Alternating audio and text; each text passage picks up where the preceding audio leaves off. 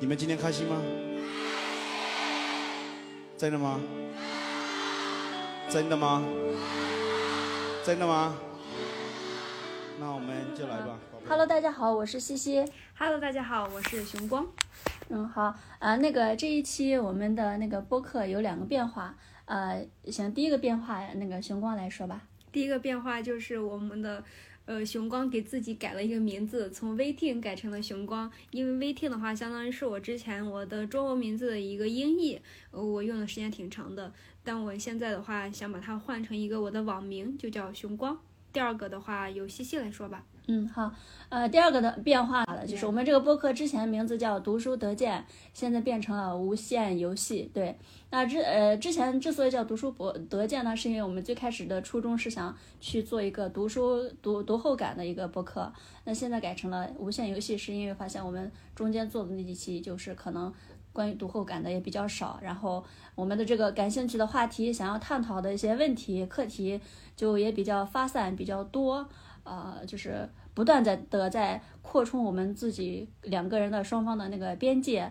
经过了一番各种呃头脑风暴 啊，然后就是想了很多个名字，最后定下来这个无限游戏。对，呃，那跟大家大概说一下，就是这个为什么要叫无限游戏？首先，这个名字是取自有一本书叫。呃，叫有限的和无限的游戏，对，呃，它那个意思就是说，不要给自己的生活、给自己的认知设限，就应该是从不同的，就是尽可能的去，呃，拓宽自己生活的边界、认知的边界，也不要把人生看作是一个很严肃的事情，把生活看作是一个很严肃的事情，就用一种游戏的心态，不断去拓宽自己，通过就是游游戏的心态呢，可能会它的好处就是说，能够让我们。比较有一个平常心去看待一些事情，不会把一些事情看得特别严重，是吧？大概就是这个意思。好，嗯、这个变化呢？我还想再补充一下啊，我觉得这个无限游戏还有另外一层意思，就是把游戏往长了玩，不要用那么多边界、规则、输赢、结果来让这个游戏很快就结束了。嗯嗯，对你这个解释补充可能更加贴合 人家原本那本书里的那个意思。我刚说的那这意思是我自己 是我自己投射的对投射的那个意思。OK OK，嗯，好，好，那关于这个介绍就先说到这里。那给可以给大家小小的预告一下，那可能下一期我们就会补上关于我们这个节目简介的那个简介的那个变小变化。好，嗯，那就正式接下来就正式开始我们今天的播客主题，就是。呃，西西的心理咨询初体验，又是熊光当捧哏的一期。对，就是，呃，这个先说一下这个背景吧，就是这个心理咨询是熊光之前做过一期，然后我就想说试一下吧，就是抱着试一试的心态，正好是一个免费的，也没有啥来了，对，免费的都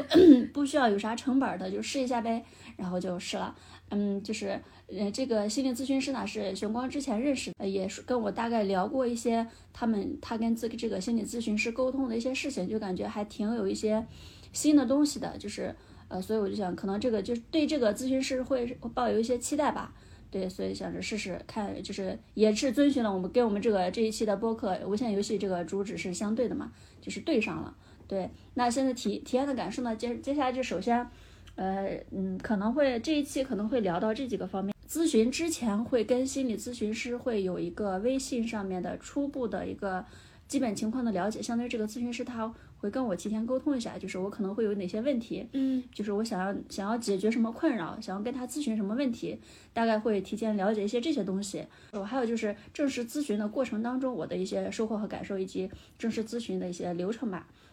第三部分呢，就是说，呃，这个咨询结束之后，那这个，嗯，这个本次的咨询这个事情结束了，但是在我这里，就这个咨询所发生的这个对我产生的影响，就是这对我而言，这个事情是没有结束的，所以说是第三部分，呃，就我自己长出来了一些什么东西，嗯，然后第四部分呢，是我们可能，嗯，根据我们所了解到的，大部分人对于心理咨询的一些。误区或者也好，或者说可能也会有一些困扰吧，大概就是、嗯嗯大概就是分为这四个部分吧。哎，好，那就是呃刚才说的这四个部分呢，主要就是我们今天想聊的一些东西。呃，熊光把那个呃咨询师的呃微信推给我之后，嗯，一开始他刚推给我的时候，那个时候我可能还是一个非常随意的心态，可能就是。呃，就就就就就先加上再说。真的去实践的可能性比较低的一个状态。但是有一天我就突然就整个那个人的状态就上来了，然后我就立马就第二天我就出乎我自己意料的，在雄光把微把咨询师的微信推给我的第二天，我就加上了微咨询师，并且去在而且像这类事情，按照以我以往的调性，可能会把它拖到周六周天，但那天我就周一直接就开始联系，我就开始联系 联系这个咨询师了，我就开始跟他约时间了。然后，而且就是我们通过微信沟通了，他主要了解了一下我的一些困。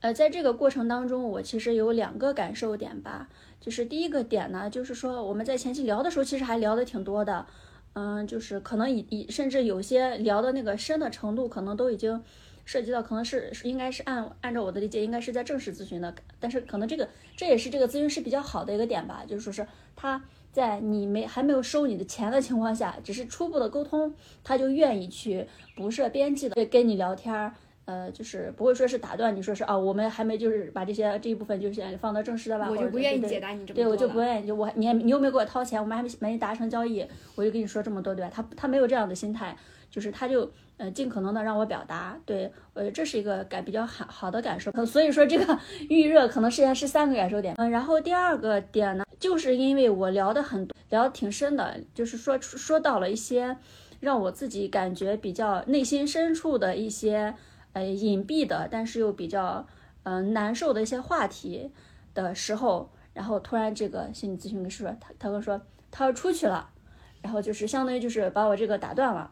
嗯，就是就这个事情来说呢，就是我的我其实我的这个感受分了好几个层次的，就是分了第一反应我是觉得有点突然被打断。会觉得不太，嗯，不太 OK，就感觉哎，怎么我我我现在是跟你在说一个非常让我难过的、比较深隐蔽的一个东西的时候，你怎么突然说你要出去？就这个是，嗯，但是这这是感性层面上的自己一个直观的感受，但是很快第二层面的意思就是理解到，就是说，嗯。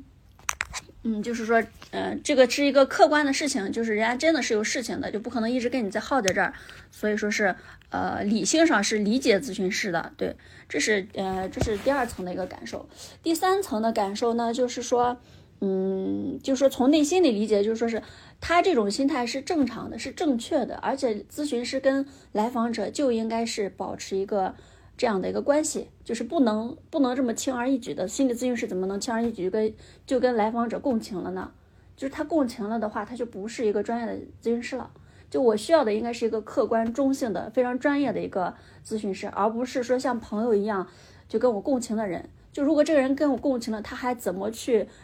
保有一个非常客观专业的这个立场去给我做咨询呢，去帮助我呢，所以说是关于这个感受点，就是关于这个小差，就是前期的一个沟通的过程当中，会我会有这三这三个逐步上升的一个不同层次的一个感受点吧。对，这个我可以说一下吗？嗯，就是嗯。我觉得你刚才说的那个点的话，我觉得仍然是没有问题的。嗯，相当于你那个是在预热阶段发生的事情，嗯，对吧？嗯，就是你并不是说在一个咨询阶段发生的一个事事情，嗯，因为我觉得咨询的话，它是比较比较比较专门的，我们要一起做这个事儿，我们有一个时间的限制啊什么的。但是你那个相当于是在预热阶段，我觉得就跟我们平时的闲聊是一样的嘛。嗯，那人家也并不是一个。在当下状态下，可以百百分之百投入跟你的事情的，我觉得反而人家是一个短暂的离开，人还会跟你解释一下，我觉得这个还是还是很可以的。但如果是在咨询的过程当中出现这种事情，我认为就是非常不专业的。嗯，就是你你刚才这个点，其实不管是前面还是中间，其实都是站在一个比较理性客观的角度去。对对对，你当时可能就更多的是从你的感受来出发，我的第一他把你撂下了。对对，我的第一层感受是不会去考虑是在前期的预预热还是正式沟通的，就这就是一个，不管是你跟咨询师还是跟朋友或者跟谁，你在说一个非常就是沉浸式的。非常在你看来是一个很隐蔽的、很让你情绪处于这样一个状态的一个事情的时候，对对方突然就说，对方突然被打断了，对，突然抽离出去了，而且是对对，这个是可能是这个是人之常情，对吧？这个不是说是从他那个客观的一个阶段去不同阶段就应该怎么样这种标准去判断的，对，呃，这是我的一个呃第二个感受点吧。然后还有一个就是说。嗯，我在加这个咨询师之前，我会有一些忐忑，呃，包括因为之前我就知道要肯定是要有一些七天，你要提前跟大家沟通一下，你有哪些问题的，呃，我以为我会没那么容易去打开自己。呃，就是即使在预热阶段，我也会没有那么容易去跟他那么坦白的，就直接说我的非常我的那些问题，我想要去解决的那些问题。但是加上微信之后，我就说出来了，没有任何的障碍，没有任何的纠结。那你觉得这个说出来是因为他给你的感受比较好，比较安全，还是说你自己变得比较开放？嗯，是说呃两个原因都有，就是说呃先说我自己吧，就我自己的话呢，就是我性格本身就是有比较有两面性的，嗯就是既可以很很内很内敛、很往回缩的一个状态，嗯也是可以很往非常前冲很往前冲的那个开朗的状，就是这两种状态，我是经常就是说一念之间的事情，就这两个就是我是经常随意切换的一个 状态。呃，所以说，呃，在这跟这个咨询师就是前期的破冰阶段前期沟通的时候，我就直接我就我就我当时是坐在家里的，我一个人的，我是整个是一个嗯自己的家里是一个非常舒服的一个安全的一个状态下，而且我已经认清这个事实，我现在就要做这个事情，那就也没有必要去做之去过多的去想之前的那些嗯那些纠结的点啊，就没必要，就已经走到这一步了，就往前走就好了。这可能也是我性格里面的，就是既有同时纠结的地方，也有那些干脆爽利的地方。嗯嗯嗯那这个地方就走到这步，就是这一面就发挥出来了。嗯嗯嗯，然后还有一个点，同时也这个呃这个咨询师的一个他给到我的一个点是，他加上我的微信之后，我们前期在沟通过程当中，他看了我的朋友圈，好，因为那天我就是那天应该三八嗯嗯，对，破女性情执那个。啊，对对对，就是我发了一首那个诗，那个小诗，但是你觉得有必要在这念一遍吗？哎，可以，我觉得可以念一下。反正可能跟今天这个咨询也没有多大关系，但是正好借着这个机会跟大家分享一下，也挺好的。是不是觉得我这个捧哏还是有一些用的？是，还还是可以给你记一些点的。嗯，好，嗯、那这首诗的名字呢，就是叫《许多女子》，然后呃，那个诗人叫西西，呃，是这是你写的吗？当然不是了，他啊、我的西西是呃西瓜的西和希望的希，他这个西西是两个都是西瓜的西啊。好，啊、他这个一九九九应该是他这写诗的年份吧，应该不是他的出生出生年月吧？啊，因为我下来其实也没有详细的了解这个诗人，那就正式开始念诗啦。就诗名叫《许多女子》，许第一句，许多女子有一桩心事，广为人知。嗯、找寻白马王子，倒不如远赴茅山求太乙真人。一枝莲花，三片荷叶，重塑凡身，好将肋骨还给亚当。对，嗯，先说一下，就是首先这首诗我是之前在一个公众号里面翻到的，然后这个发我发这我把这个诗发到朋友圈的日期是三月八号，是因为我觉得这个首这首诗的主题正好特别契合这个这一天的这个日子，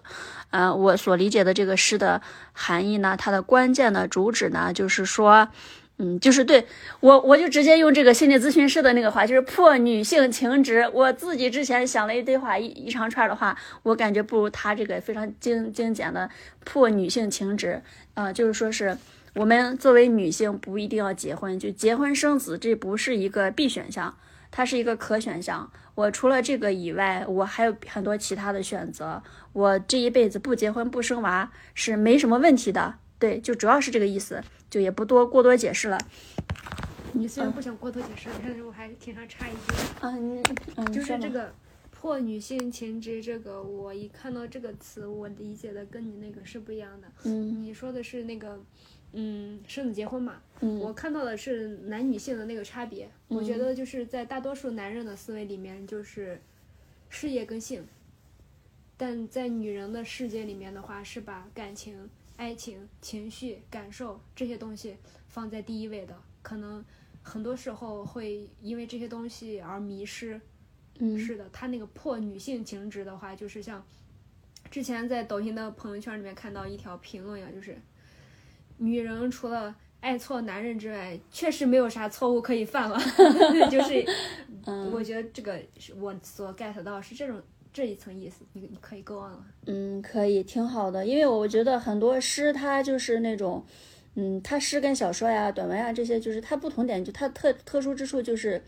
它很简短，然后留下了很多想象的空间。就对对对，不同的人可以有不同的理解，就很棒，嗯这是一个很好很棒的事情。嗯，对，好，那我们继续。就是我发了这个朋友圈之后，我这个人就是一个很纠结、很容易自我批判的一个人。就当时发这个朋友圈，我想说，我我最开始发的时候，就只是觉得，我觉得他他这主旨，我所理解到这个主旨，跟我自己想表达的一个点，就正好契合了。我觉得，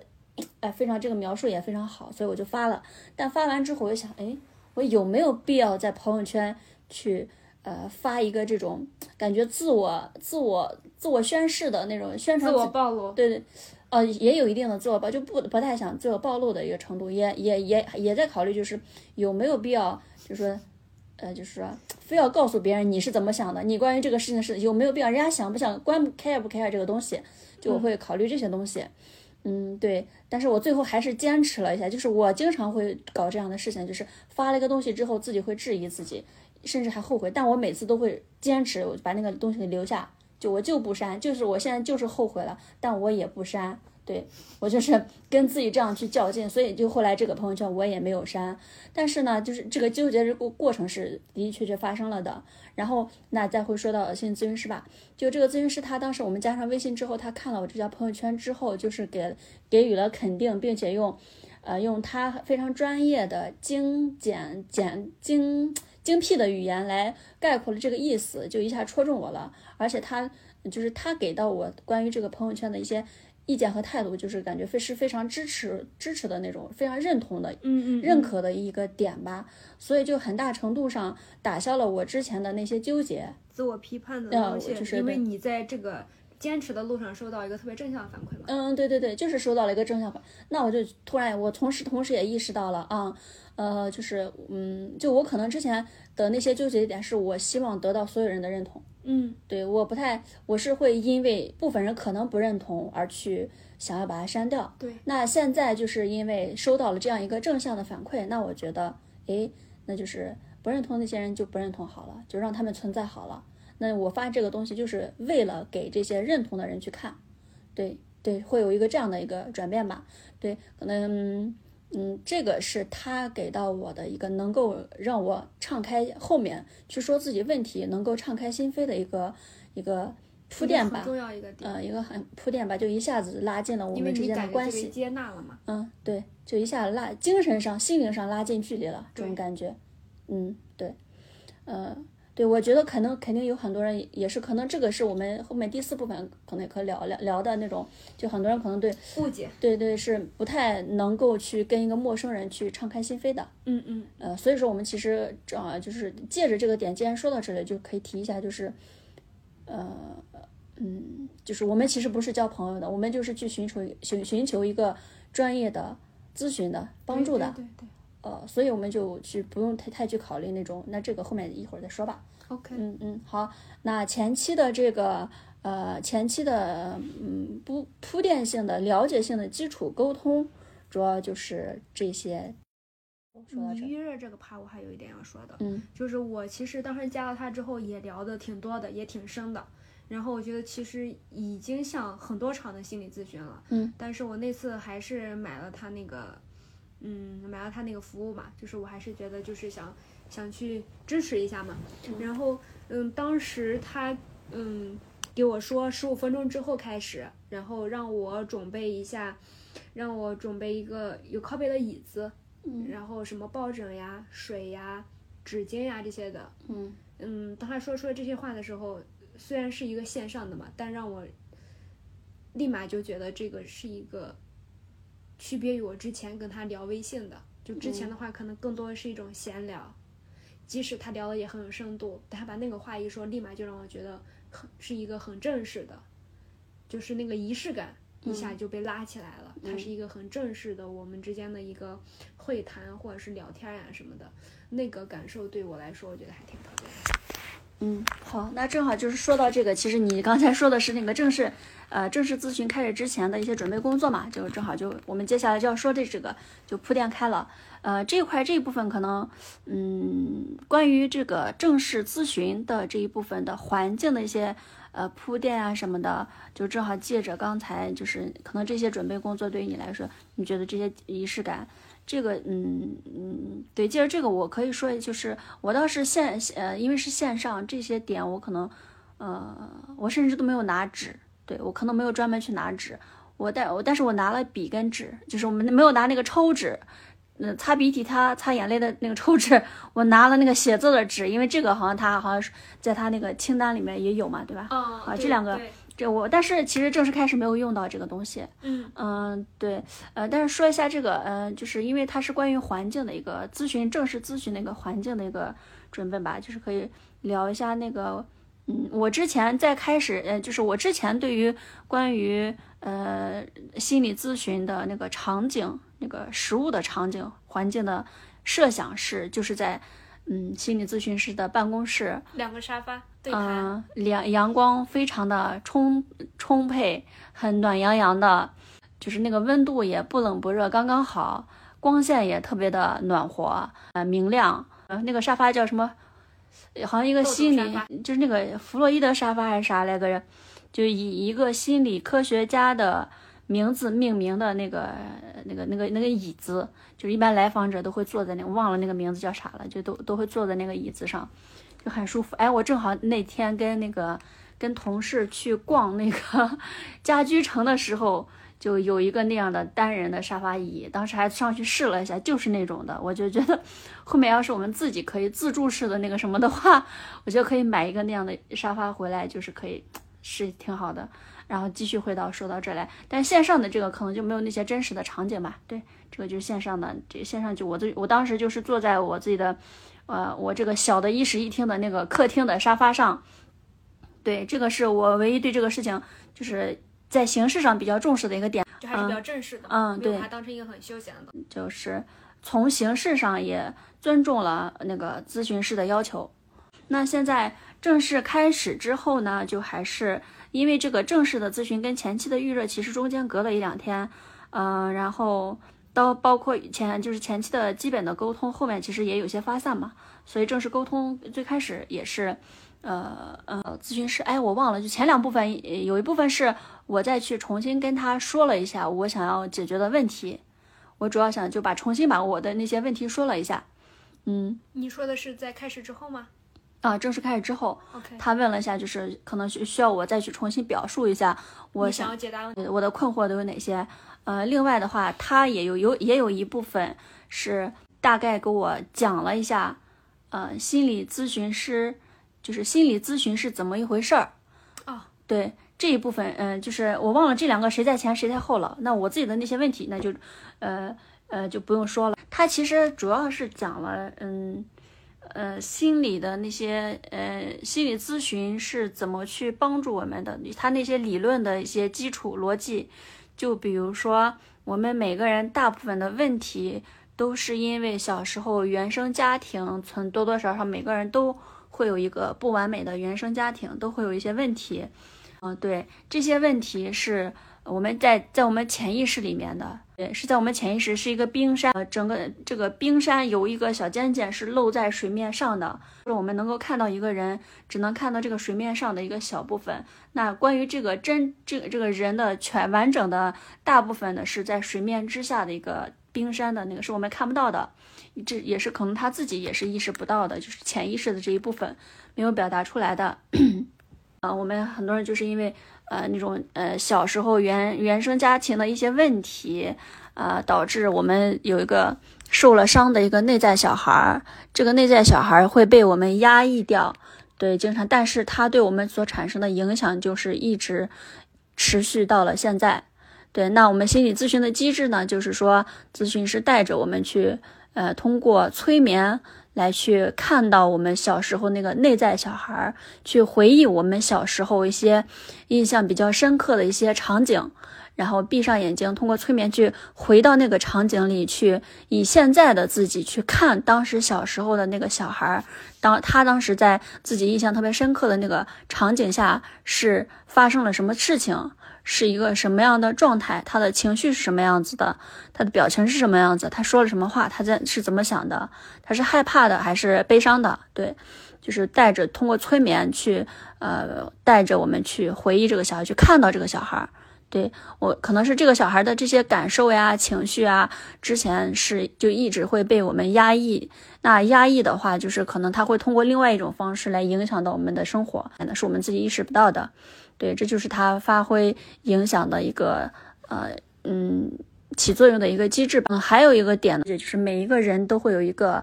本我和自我和超我。对，本我是那种本能性的动物性的一些东西，就是最本能的，比如说吃喝拉撒呀，那些各种各方各种方面的一些欲望呀，就是这些最基本的，对对，很原始的很。生理层面的一些需求，对本能的一些东西，然后自我呢，就是说，呃，基于这些，一方面要去满足自己这些，嗯，原始的生理层面的这些需求，同时我们又处在一个社会环境当中，跟不同的人，呃，去呃发生一些交互，我们要去满足这些需求的话，我们就是不能像动物一样，就比如说。你随时随地吃喝拉撒，就是你就得衍生出来一个自我，达到这样一个平衡，就既能满足本我的需求，同时又符合这个社会的道德规范，对，也也能去不去违背这个基本的少呃社会道德规范和人和人之间的那些相互的那个约束的关系吧。对，自我就会有一套自己的标准判断标准和对自己的要求，也会有一些对这个世界的认知。对，在自我之上呢，又会有一个超我的一个层面。这个超超我的层面，可能就是说要牺牲掉本我的一些需求，因为自我的到自我这一层面其实还是利己的，但是到本我到超我这一层面就是利他的一个，就是想要去为这个社会做一些贡献，会可能会有一些。呃呃，牺牲掉自己的利益去为他人做贡献，这个是我之前了解这个三个不同的我之间的一个关系。因为那个咨询师他当时给我的呃人格的呃模型也是一个这个三个我，但是可能跟我这个叫法不太一样，但是其实都差不多。所以我刚才说的就是我我之前所知道的这个模型吧，人格的模型，对。嗯，所以说呢，就是大概就是这样一套理论吧，然后也就是这样一个生生效的机制，然后他大概给我介绍了一下这些，就是说怎么起作用的，呃，怎么去，呃，就是呃这些问题是怎么发生的，然后怎么通过心理学的一些理论去解决的，大概做了一些这样的一些基本的，相当于是个心理学的普及吧。所以他就给你普及了两个点，一个是内在小孩，嗯，一个是三个我。啊，对，是。就是呃，心理咨询。Work 的一个基础的一个原理，嗯，对对，支撑。然后做了这些铺垫之后，我们就正式开始了。那其实，呃，正式开始呢的话，其实应该差不多就是到了那个催眠了啊，让我闭上了眼睛，深呼吸。这个深闭上眼睛，深呼吸，就是跟我们那个冥想的那一套其实是类似的。但是之前我通过这种闭上眼睛、深呼吸，然后坐直的这一套流程，我去进入冥想状态，我觉得还可以。呃，我之前我说说实话，我对之前就这次我没有想到他这个催眠，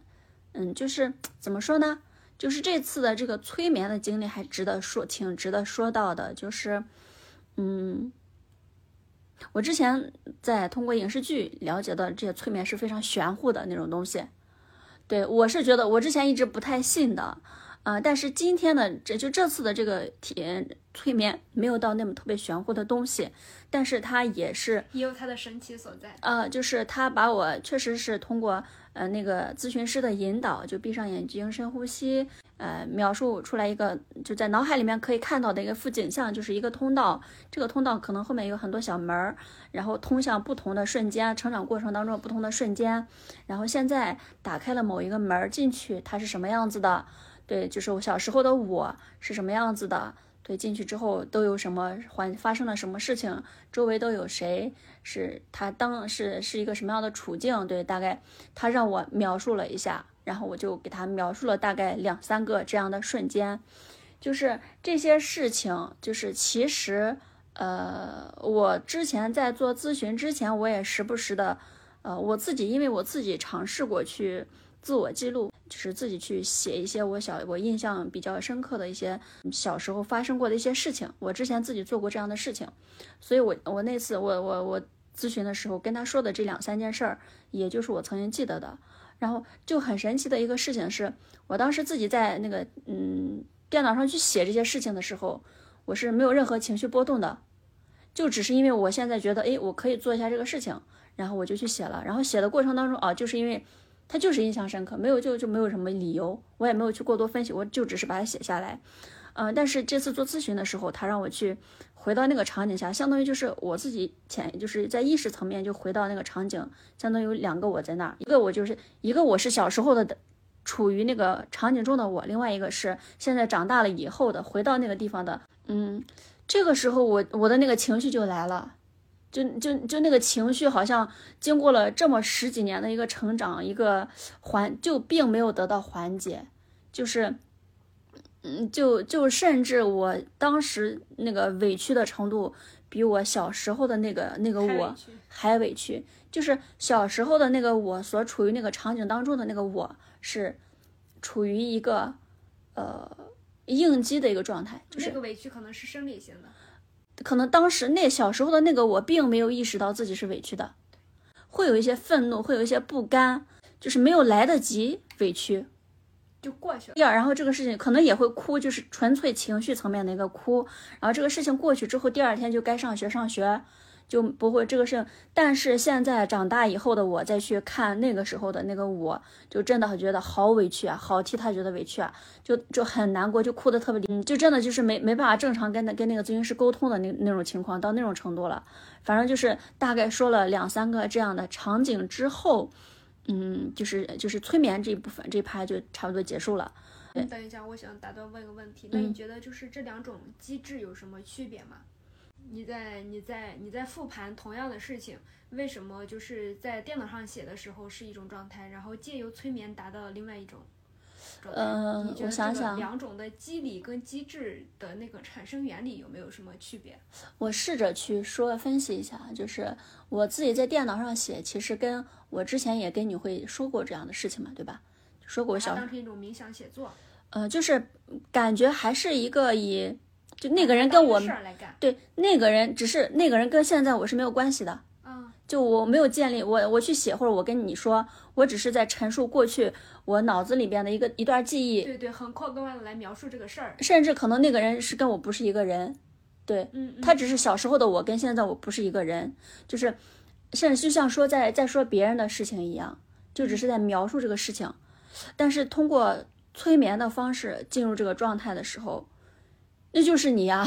达成了一种极高的共情，就是连接了，就连接起来了，就跟就好像就真的就是我们经常会说是呃要找到自己，看见自己，跟自己关联。就我们其实这个其实可能会有一些涉及到一个点，就是经常会说是我们会有一个跟内在的我的一个嗯割裂的一个感觉。对，对我们经常会因为不停的压抑真实的那个自己，以及他真实的自己真实的感受。然后去应生生出一些，呃，防御机制，一些面具去应对外界的一些东西。就你你自己去为了去应对外界的这个一些人或事，然后生出来的那些防御机制啊、行为啊、想法啊、思自我保护的一些想法的这些，相当于同时也给内心真正的自己去树立起来了一道墙，就离自离真正的自己也就更加远了。嗯，嗯，对，但是催眠我不知道它，它可能用的原理是什么？它对它可能是跟冥想也是有关的。就是我通过我有时候去冥想的时候，我也是能够感受到一种比较深层次的、直接的跟内在的自我产生连接的那种感觉。对，就他们可能这种催眠跟冥想，它可能有一些共通的地方。就怎么产生的，他大脑发生了什么机制，就这个可能是科学层面特别特别专业的东西，但我我说不上来。但是就是他们确实是在这个情况下，我只能说是通过这这种更深层次的与自我的链接，对对，对就是通过这种方式，让我跟那个自己产生了非常强烈的、直接的连接，所以我就能感受到那个情绪了。我就知道，我把那个人跟自己就对上了，嗯，我就就我能感受到那个委，而且那个委屈当时是没有，是是是是是被压抑下去了的，嗯嗯，就现在是能够看到那个委屈的。那你觉得就是那个委屈被释放过之后，对你呃有什么影响吗？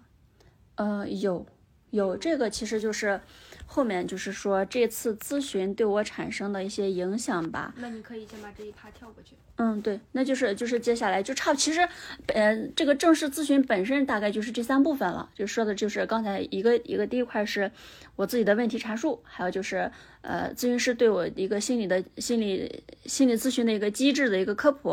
然后第三步就是催眠，对吧？哦，但其实就结束了是吗？啊，差不多就是结束了，后面就是一个收尾。心情又好点了，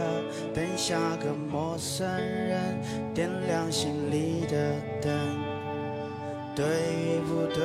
难懂的罗生门，让它掉入沼后井里，拼命向你追。你笑很美，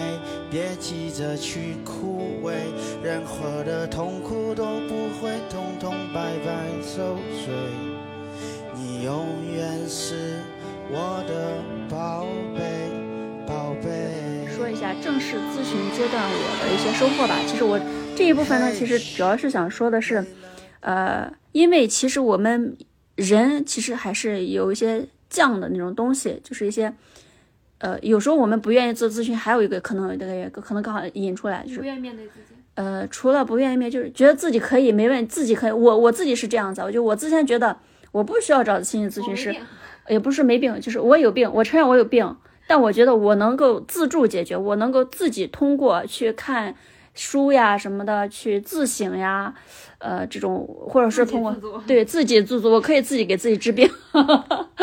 对我到之前就是这么想的。但现在就发现，呃，就是说有一些东西我自己是做不了的，有这么几个原因吧。第一个就是，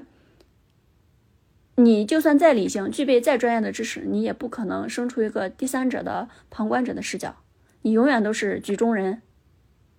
对，这是一个原因，这是一个，嗯，第二个就是说我本身的那个，不管我怎么看再多的书，我都没有经过实践的去训专业的咨询培训。就是专业技能上压根儿就达不到我这个能力水平，就说是我自能，我为什么不能心理自助，而需要去依赖咨询师的这两个原因吧。啊，那现在就是看一下那个，嗯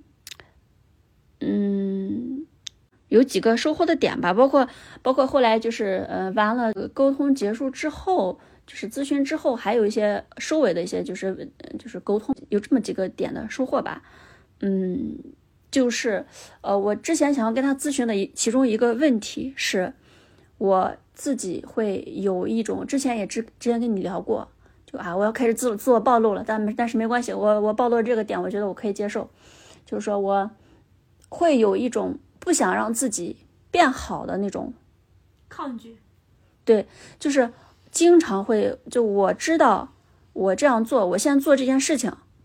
我嗯。我就可以让我现在就是在这方面的，或者就变得更好一些，或者离我自己期望的那个自己的状态更进一步。而且我也理性层面上决定要做这个事情了，但是到按照计划去到做的那一步的时候，我就会找出各种各样的原因理由来，嗯，也可能是拖延吧，也可能是懒惰吧，或者说有一些我自己的那些纠结呀什么的，反正就是没有进行下去。啊，就是没有进行下去。嗯，我我很早就意识到。我可能潜潜意识层面并没有想要变好，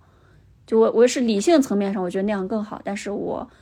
潜意识里面并没有对对对，没有那种特别强的、发自内心的、非常真心的想要去达到那样一个更好状态的那样一个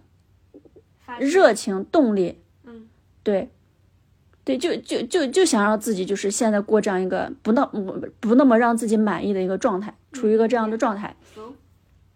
对我之前可能是觉得这是一种习得性无助，嗯，就可能之前失败的经验或者被打击的经验太多了，嗯，可能被限制住了吧。呃，但是这个咨询师给到我的一个视角，他是说，因为我的那些童年的一些父母父母产生的给到那些负面的一些嗯影响吧，就是可能内心是有一些怨恨父母的。就是通过让自己不够好，就是不好来惩罚父母，对，这是一个点。这个可能就是带着一些报复，想要报复父母，想要惩罚父母的一种。因为父母有时候会，就是可能会一些骂呀什么的，一些语言上的一些语言语言暴力伤害，说就说你说你怎么样怎么样，肯定是抵，肯定是那种，呃，那种诋毁你嘛，对吧？说你不行或者怎么样的，好，那我就不行给你看。会有一个这样的一个心态，或者说是，嗯，就是一方面是你说我不行，那我就不行给你看，就很矛盾。还有一种是你，你作为父母，你肯定是父母肯定也是矛盾的，就是他们情情绪上来的说你不行，但是同时作为父母，他可能又是希望你好的，那我就偏偏不好，就让又是报一层报复，这又是一层意思。就人的内心真的是很复杂。呃，他说的报复这个点，你认可吗？我认可，你觉得就是报复吗？我觉得有这个意思，就是他这不是主要的唯一的原因，就是会有这一层原因。因为我我感觉应该是那种的，你说我不行，说多了我自己也觉得我不行，然后那我就嗯把那种很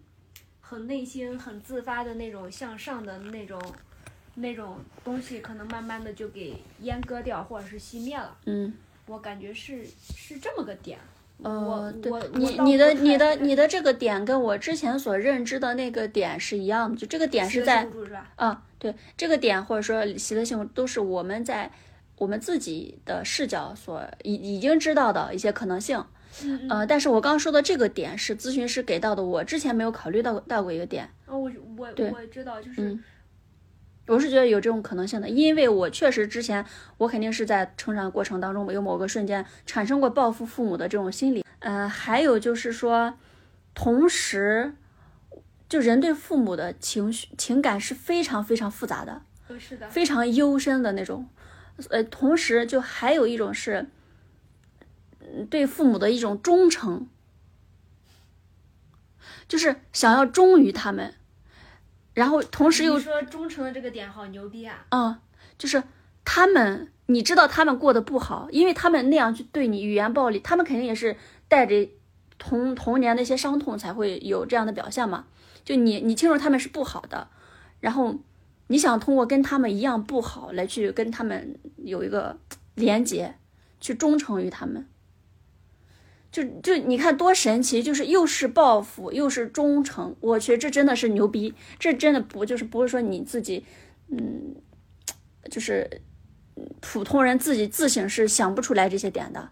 嗯，对，这个可能是自心理咨询向心理咨询求助的一个必要性吧说，到让我想到那个点，就是我们想通过这种自助式的来解答自己的问题，就不要想我有病了，然后我要每天背个背个筐，我要去山里面寻找药材，我尝一下这个药行不行？尝一下那个药行行不行？然后嗯效率太低了。可能就是你尝了十年，嗯然后终于找到了三味药，然后解决了你百分之三十的问题。嗯，但这个的话，就是你出门之后直接去那儿给你配一副药，然后嗯吃上对一个周期，然后就嗯把你的问题很快就解决了。嗯，对，对，我觉得这个就是还挺像的。嗯，嗯就是你刚刚说那种方式，既费时间、费力气、费精力，还靠运气，非常依赖运气。就是你有可能十年你干压根也找不到，你切不到这个点儿上。对你看了很多书，你压根儿都没有切到这个点上。对，这个感受也是我做完心理咨询 get 到的一个点，就是，嗯，我们得走好久的路。能习得的东西，人家一两句就给出来了，嗯而且给的特别准。说到这里，其实可能有人又会质疑说，他说的这个是对的吗？是准的吗？呃，那我我是这样看这个问题的，就是说，嗯，就这个时候你不需要去质疑它准或者不准，就是你可以只是把它当做一个观点，对，就一个新的一个观点纳入你的经验里来，然后你就通过你后面你就试着先去，呃，通过一个相信它的一个策略去观察一下嘛，你就看看有没有效果嘛，对吧？这就是一个很低成本的、很很简单的一个事情，就可以你就去验证一下不就行了？我觉得这个完全嗯没有必要质嗯疑，因为我觉得嗯没有什么放之四海而皆准的一个对，一个东西，不管再牛逼的理论，它在你身上不 work 也没用。是的，嗯所以我觉得就是一个东西本身的好坏，呃，正确与否是一码事，另外一部分是你能把它用成啥样子。嗯嗯，是的。嗯，好，这是这个就是这个他给到我的一个点吧。对，还有另外一个点，就是说，就是我在咨询的过程当中，因为在咨询过程当中，就是有他让我催眠的时候，他跟我让我说，你现在看到那个小孩是什么样子？他很难过，很悲伤，就是你看到他这个样子，你是什么感受？你想对他说什么？你想不想去抱抱他？他就是他说这的过程当中，我是麻木的。嗯就是我又那个委屈是实实在在的，就是，但是我同时我又不知道我要对他说什么，你又觉得那个人很陌生，对我就好像是我并没有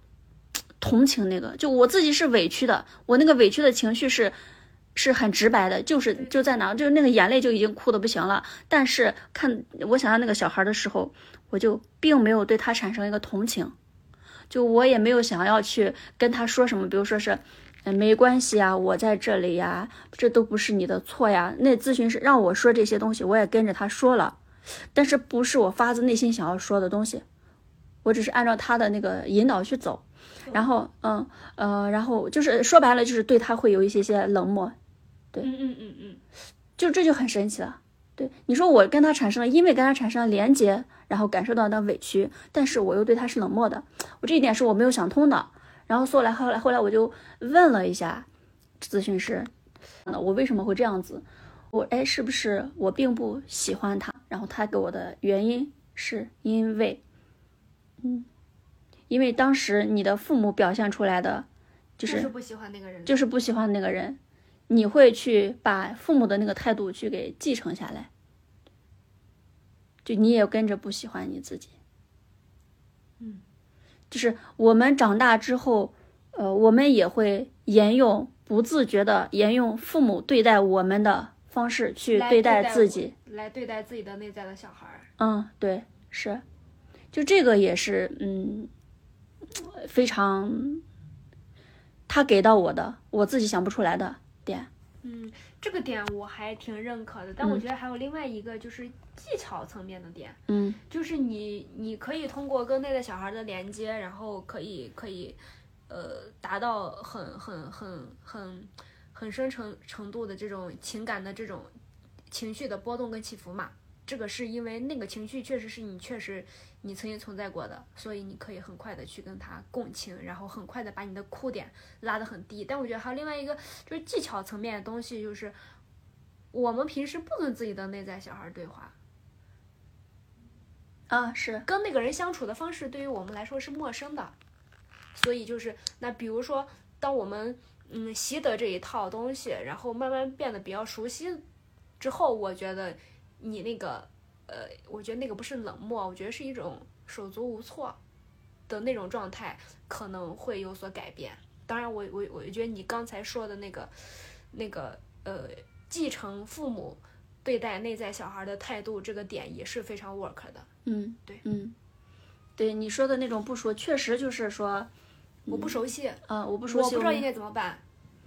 就是之前一直处于就内在小孩的那个真实的感受，之前是一直被压抑的，压得很深很深，离现在的自己是很远的。是的，就是所以你现在要去跟他对话，你要去面对他，那当然可能就是感觉有点陌生，有点。因为你们你们之前没有任何的连接，然后你突然间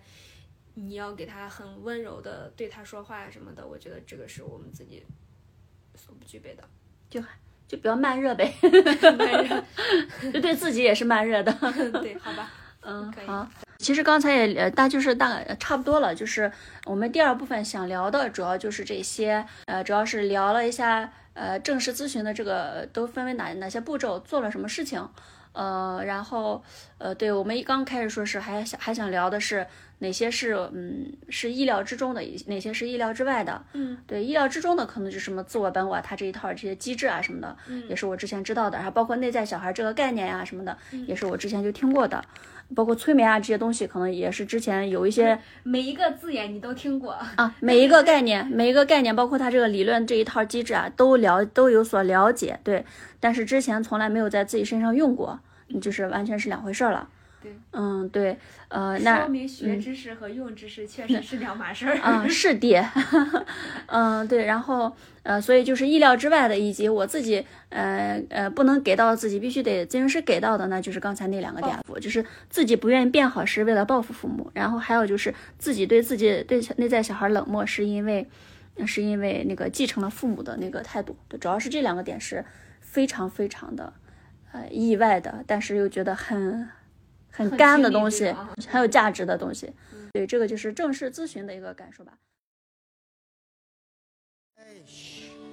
累了就先睡，或许我当你保证，一起把夜当棉被，哦，盖住是非，无论错对，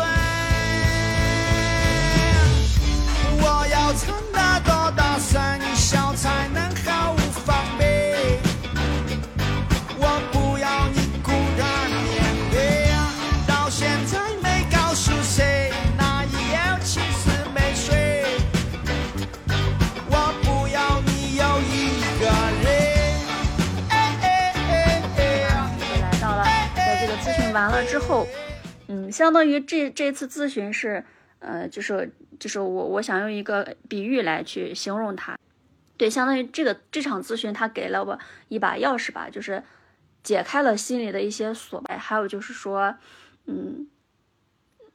让我意识到之前的那些小时候的那些，呃，委屈呀。不甘呀，愤怒呀，就是那些情绪、那些经历，并没有随着我年龄的增长，然后距离上跟他们拉开了，然后人脉上生活空间也变得广阔了。嗯，你以为这些东西都会都过去了，但是其实他们都没有过去。每个人其实，在内心都希望自己是一个从小备受宠爱的一个快快乐乐、健康长大的一个小孩儿。呃，我不知道别人会怎么样。我以前可能会有这样一个，就是一方面就用恐弱，或者说是用那种小时候不完美童年的一种羞耻感吧。对，甚至有一段时间，可能就是，嗯，就是说我自己给自己催眠，给自己立的人设就是我的童年就是快乐的，就是幸福的，嗯。就是没有那么委屈的，就是被父母宠爱的。我我想成为这样一个人，而且我就是这样一个人。然后我把那些不愉快的那些委屈啊什么都给压下去，都把它忽略掉、忘掉，只去想那些快乐的，就父母爱自己的、你对自己好的那些事情。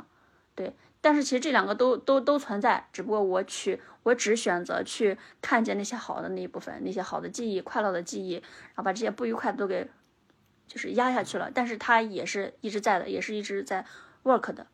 对，那现在通过这场咨询，就是我去正视他们了，就是客观了吗？我我现在不压抑他们，也去放下了那些羞耻心，放下那些执拗的想要，就是去改写自己童年的那个经历的那个那个那个执拗吧。对，放下那个执念，放下了对美好童年的投射。对对，就是就是接受这些事情，然后看见它。对，那现在可能就是通过这场咨询，让我的心境达到了这样一个状态。那其实相当于我感我用用个比较直观的一个比喻，就好像是他给了我一个钥匙，然后每个人心里的脑海的那些东西，可能就像一个内心，可能都是一座迷宫，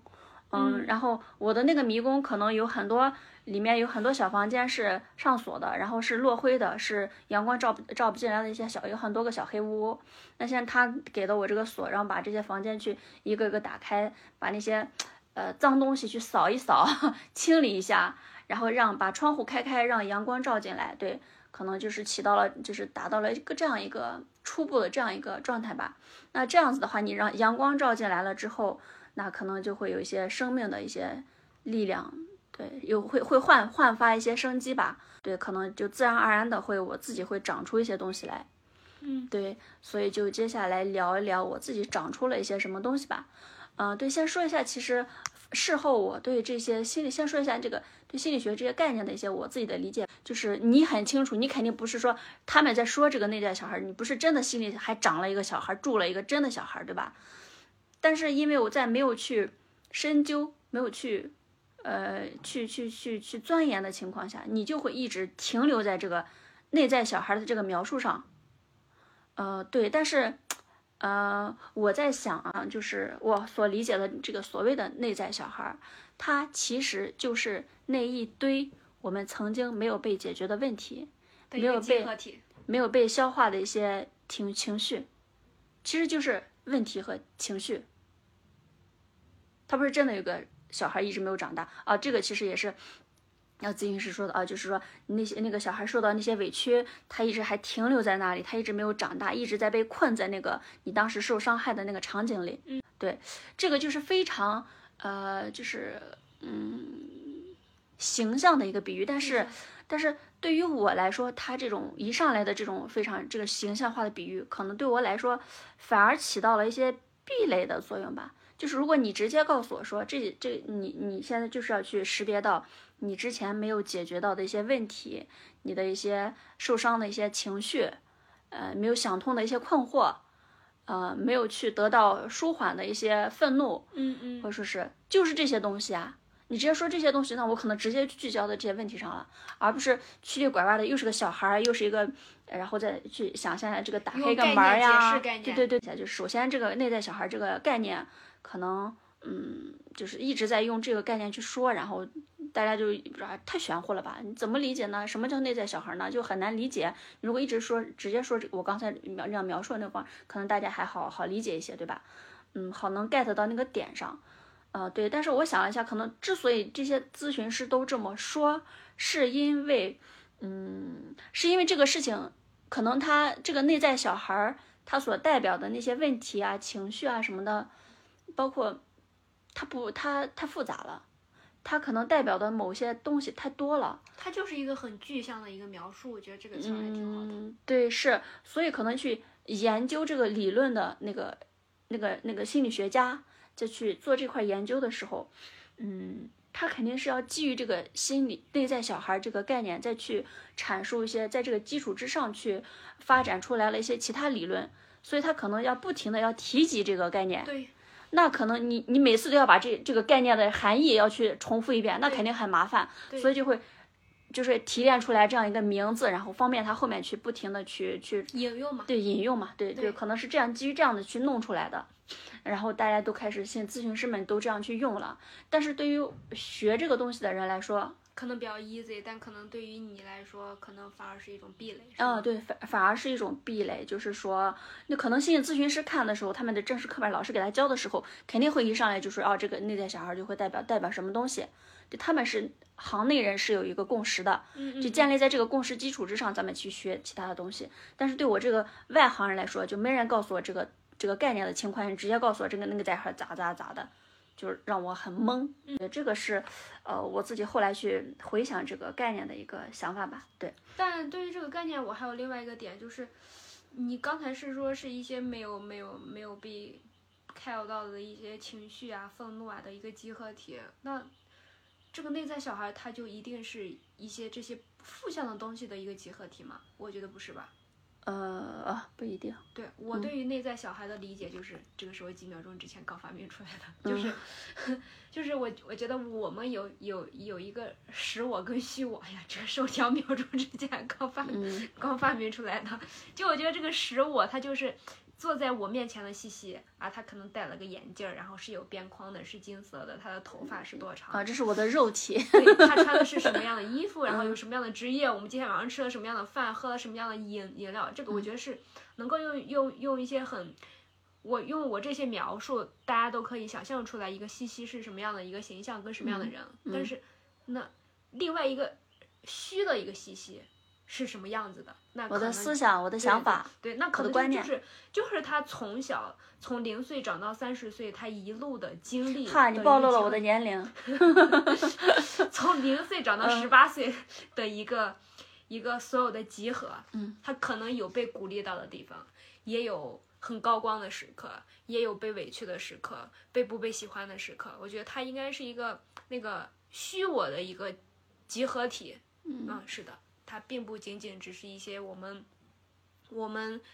内在的感受到的不好的东西的一个集合体，这个是我自己的理解。当然，我也我也没有去看内在小孩定义是什么，我我觉得也是这样子的。对，也可以这样理解。但是，就你说的这个这样一个我肯定是存在的，但它有可能跟内在小孩他发明这个概念的那个人所要描述的那个东西可能会有一些偏差。嗯嗯，对，就你说的那个东西可能就是那个。超我或者说是自我啊，本我的集合体，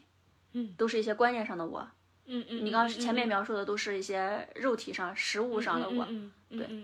嗯，然后这个就是关于内在小孩这个概念，哦对，其实刚才那个过程当中还有一个点是我给漏了，就是除了就是咨询师给到我的我自己不知道的那个那一趴，要补充一点，第三点就是说，嗯。我们除了心里有一个内在小孩，我们的心里还有个内在父母，就是在那个环境下，呃，对待你的那个人的那个样子，他他是什么样子的？解释，除你要把那个那个小孩从那个房间里面带出来，让他走到院子里面来，然后闻吹吹风、晒晒太阳，感受一下外面的空气，感受一下美好的瞬间，通过这种方式来疗愈他以外，你还要去。呃，治愈当时的那个内在父母，去安慰他们。这个东西的原理是希望，那还是达成某种和解，然后就就就不再去报复，不再去怨恨，自己的内在父母嘛。嗯，应该是这样子，就是说我觉得是对于内在小孩的治愈是直接的，嗯，但因为内在父母给了内在小孩一些伤害，所以是需要通过跟内在父母的这些交互，跟他们去和解，然后来曲线救国的达成治愈内在小孩的目的。是我理解应该是这样，就是就好像刚刚他刚才说的那个点，就是说你对你那个在小孩那个态度是继承了你的内在内在那个父母对待他的态度。那现在你把那个父母的那个把他治愈了，让他从那个呃歇斯底里的或者说是非常暴躁的那种情绪里面呃转变出来，让他走到外面去，让他变变得温和。呃，那这个时候的他应该对你的那个内在小孩也是一个爱护的、温柔的一个形象。那你的内在内在小孩自然也就从那个环境里面解放出来了，也就得到治愈了。就甚至他那个内在父母去治愈那个内在小孩，可能比现在的我去治愈内在小孩效果还更好。因为伤害是他们给的嘛，对对对，他又不是现在的你给的。嗯，是，对，所以这个啊，这个差点漏了，这个也是很关键的、重要的一个点。嗯，呃，行，那就是，呃呃，刚才是补补充了，现在说一下我自己长出来一个东西啊，就是你长出来多少？我其实我其实长出来很多东西，但我现在记得的就是，记得的就是那个现在就是长出来一棵树，啊，是树。就之前会有一些，嗯，一些想法，就那天跟你聊过，就是我在成长的过程当中会非常的三心二意，就是说我会欣赏这个人，欣赏那个人，这些人各自身上都有我没有，但是他们有，而我想拥有的一些优点，然后我就会去模仿他们。对，呃，但是这个过程当中呢，可能我想模仿的这多个对象，他们相互之间，呃他们的行为逻辑上是有一些冲突。就你想模仿这个人的话，你就得具备这样的思维。那你这个思，同时你今天你明明天你又想模仿这个人，那你发现你们现在明天模仿这个人，跟你昨天想模仿这个人。他的关键思维上有一些忽视的地方，我就很啊，就自我分裂了，就分裂了，人格就分裂了。这个就告诉我们，抄作业的时候照着一个人的抄就行了，不要这个人这抄一段，那个人那抄一段。对，但是就是你就想啊、为什么你总是去模仿别人呢？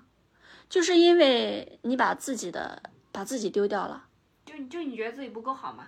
其实就是没有自己，心里就没有自己，嗯，就是嗯，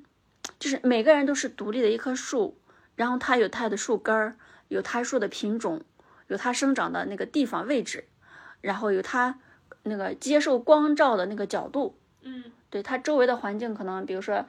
它每天都是左边接受光照的，或者说是它旁边的邻居啊、那小草呀、那些其他的树啊是都不一样的，就所有的这这种各种各样的因素导致它这棵树就是独一无二的。因为它都是嗯，你在你自己的那个唯一的树干上面去衍生出不同的树枝来，这是正常的情况。那像我的那个情况呢，就是说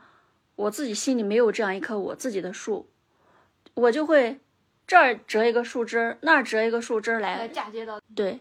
就老是才会去不停的模仿别人。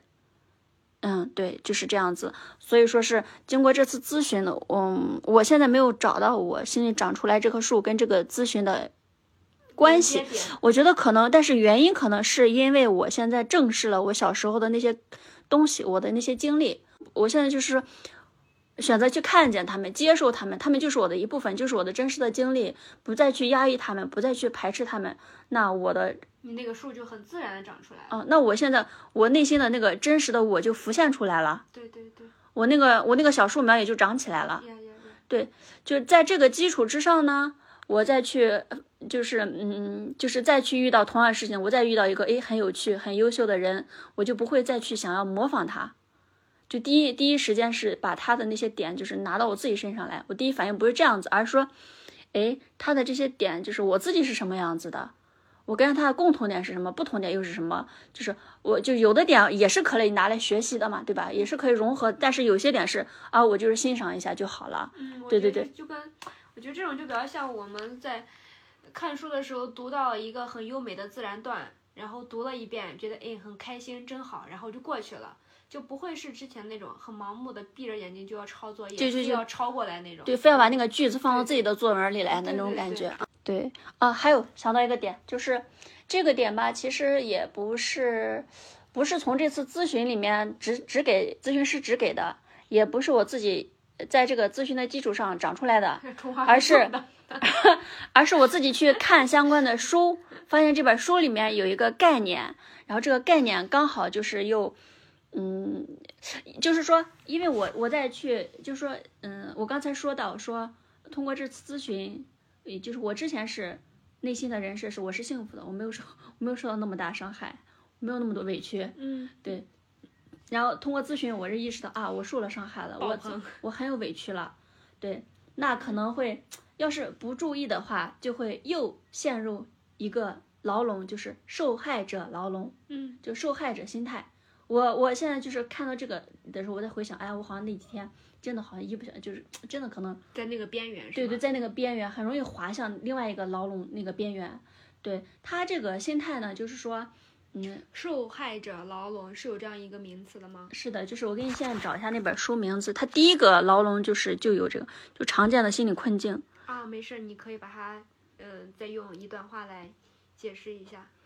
嗯这本书的名字叫做《越过内心那座山》，然后冒号十二个普遍心理问题的自我疗愈。OK，对，然后它第一个问题呢，就是受害者心态型牢笼。对它这块儿，就是这本书里关于这块是这样描述的，就是我们中的很多人停留在受害者心态的牢笼中，是因为在潜意识中认为这样更安全。我们一遍又一遍的询问为什么是我，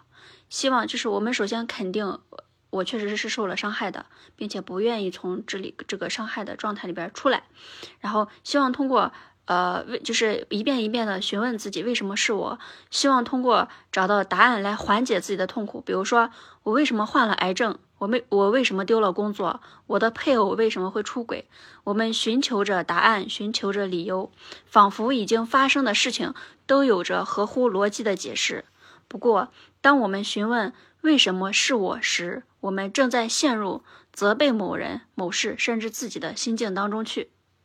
对，这个就是一个心呃受害者牢笼。那应该怎么办？那就是这种受害者的心态是一种心智的僵化状态，它将你困在过去，困在痛苦中，让你总是在思量自己的失败和损失，总是在头脑中问自己：我不能做什么和我没有做什么。就是你问的这些东西都是你不能改变的。嗯嗯，对，是的，嗯，所以说现在他他的这个方法就是说是我这我接下来帮大家读一下这个，就是，呃，就是作者想告诉大家，走出受害者心态的第一个方法，就是无论发生了什么，都要以平和的襟怀面应对。这么做并不意味着你必须喜欢发生的事情，但是当你停止对抗或者抵触，你就获得了更多的精力和想象力，去着手弄清楚现在怎么样了这个问题。就是现在是很重要的，现在才是才是唯一重要的，你就会勇往直前，而不是原地踏步。你会发现在那一刻你需要什么，你想要什么，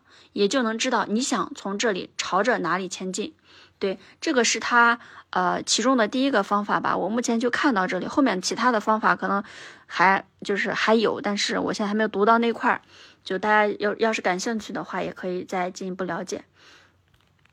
嗯、对，就是我感觉我前几天就是咨询完了之后，我就是正视自己的那个委屈之后，我就很，我当时好像就是就哎，我就受伤了，那怎么办呢？我就感觉就到那个点儿了，然后就这看完这本书，突然就啊，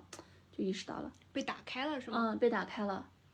对，就是要是一直悬崖勒马了，我对觉得应该。一直处于那个心态当中，就像他说的，你就现在你的思维就僵化了。嗯嗯，就你就没法去把你的能量释放，你一直是一个抵触的一个状态，你没办法把你的能量释放出来，把你的心思花在我现在应该怎么做的那个情况上，嗯嗯嗯会出现这样的一个负面的一个影响。我说过我不要你孤单面对。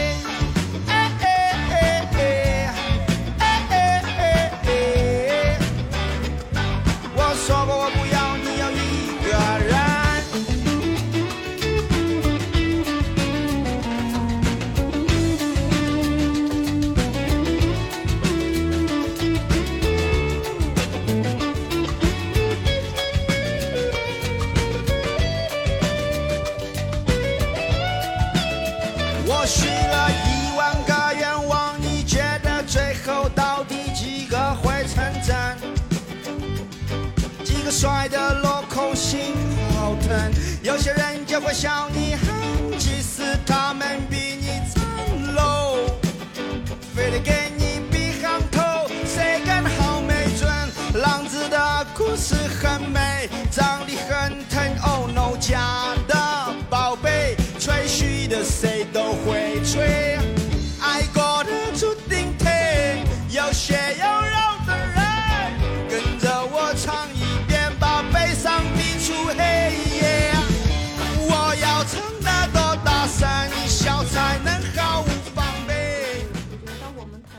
理咨询的时候，我们会把它，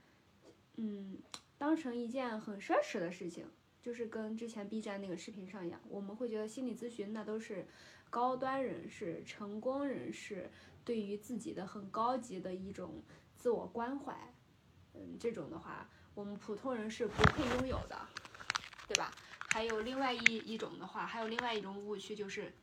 去找心理咨询的就是有病。就是会把它看成一种很病态的东西，而不是嗯把它呃把它正常化。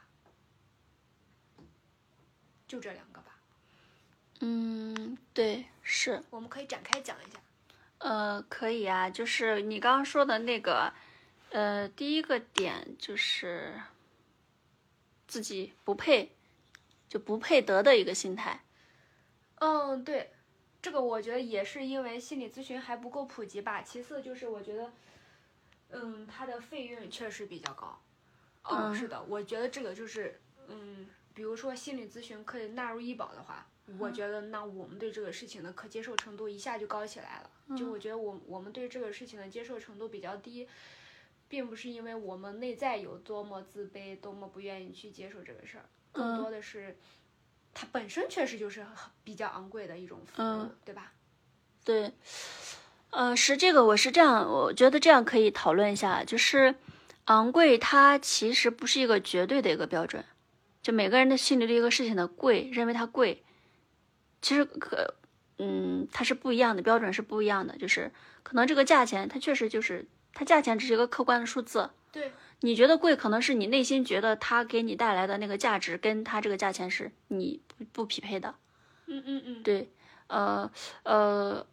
对，这这个可能是一种心态。呃，那这个其实就是说，你对心理咨询师这个事情本质的认知，你觉得他，你是不是信任这个事情？你是不是觉得它是一个有效的事情？嗯嗯嗯，对。那其实我们刚才说了那么多，我相信已经很充分的说明了那个东西，就是确实，有效性。嗯，对它的必要性，就是不是你自助能解决的。哦，对对，它一定是就是它有它的专业性在的，对那它一定是有价值的。对，那现在就看你心里对这个价位怎么说，那就是，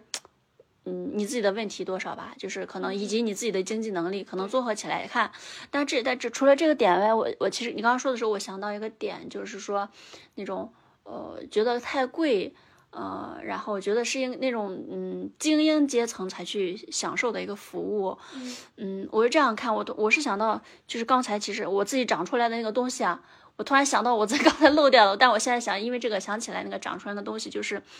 说人要爱自己。那我之前那天那个好像是也咱们之前也聊过，就是怎么才叫不停的有人跟我们说要学会爱自己啊什么什么的，怎么才叫爱自己？就一直有人说要爱自己，但是很少有人说怎么爱自己。对，那我就在想说，嗯，你花很大的成本去照顾自己内心的感受，它就是一种爱自己的表现。嗯嗯，呃，我长出来那个东西其实不是这个点，让我想一？你让我想一想，对，咱们那个聊天记录里也有呢。那个图是吧？我记得我之前给你发过一个图。呃，对，之前是说到说到那个那个你你说你不喜欢那个整容的那个女生了，嗯聊那个时候，我想想，然后我当时说我说我说我说我那天在那几天也在思考，就是怎么叫爱自己嘛，哦，你就说那个啥嘛，嗯小慧嘛。嗯，对，哦对对，我想说，就是呃，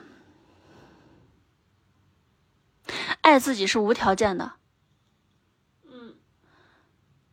呃，就是说，呃，我我之前的关于我自己本身对这个问题之前的困惑就是说，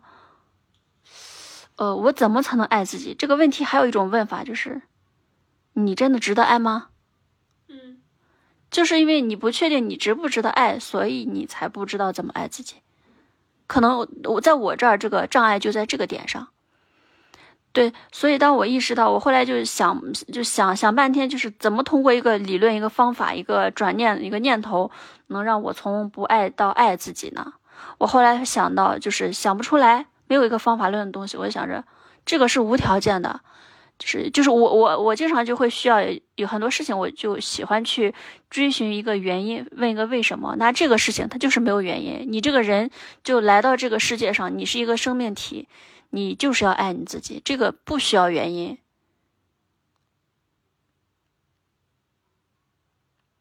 对，我不知道你，我说我没你没有没有 get 到我那个点。不是很能 get 到这个点，但如果他在你这是 work 的就可以。嗯。就我觉得这个无条件。嗯。对于我来说，好像也不是一个可以成立的理由。啊？是吗？就是你，你就是你啊！我觉得这个是可以聊一聊的，有意思了。那就是，嗯，就是我的点是，我爱我爱自己不需要理由。我就是我，无论我做错了什么事，我多么坏，我多么责备自己，我多么我觉得我自己以前的就多么，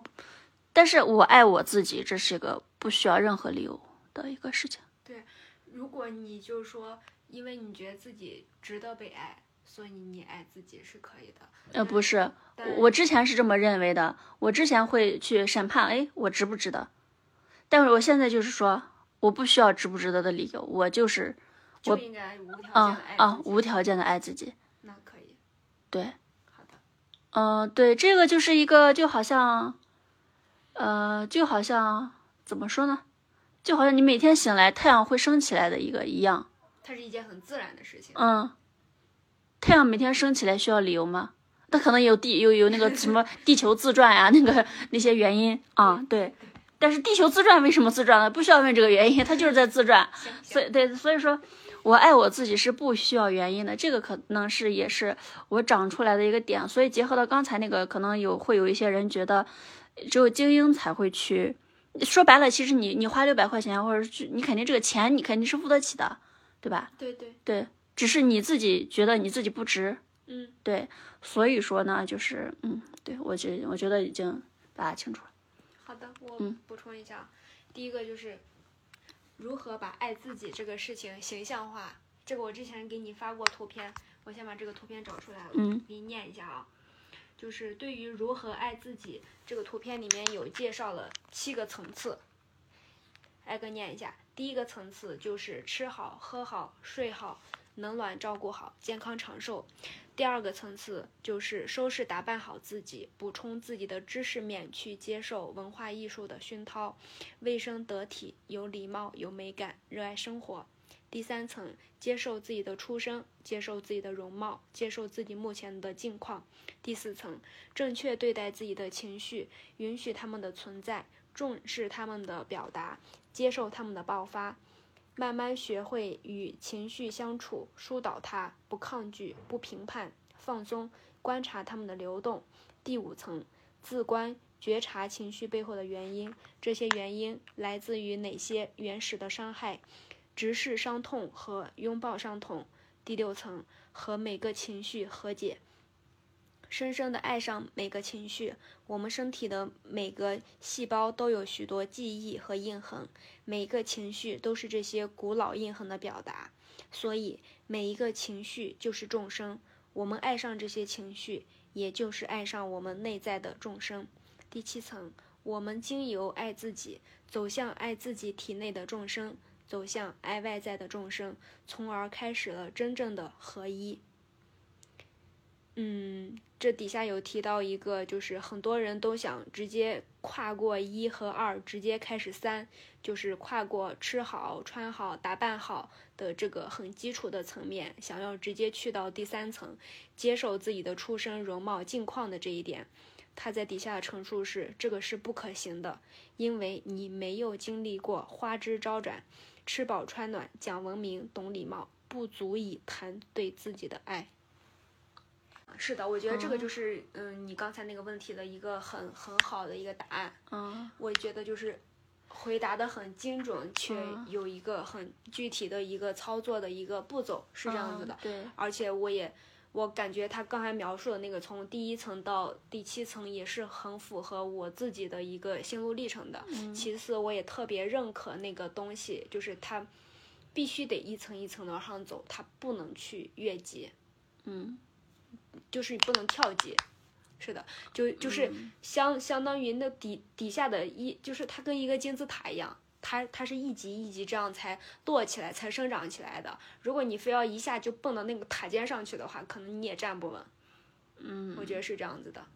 就是加上的一些东西是从呃从底上的那些东西长出来的。嗯，是的，就就只有你吃的好了，穿的好了，然后你把自己打扮的很得体，然后自己觉得自己很好看，很爱自己，觉得自己很开心，然后当你那些，就你才会愿意去接受自己的不完美，自己父母的不完美，自己出生的不完美，自己工作的不完美，自己伴侣的不完美，你才会有，因为你给了自己足够多的爱，给了自己足够多的安全感，你才能够去接受这些不完美，你才有你才有那个能量。不然就是你每天你自己都过得不开心，然后住的也不开心，你自己都是很 down 的。那么当你面对那些不完美的时候，你肯定是排斥的、痛恨的、愤怒的，你根本就不是以一个以接纳者的姿态去去应对这些事情的。嗯，对，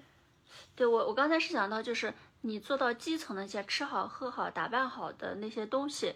你通过做这些东西，其实是对自己的一个肯定。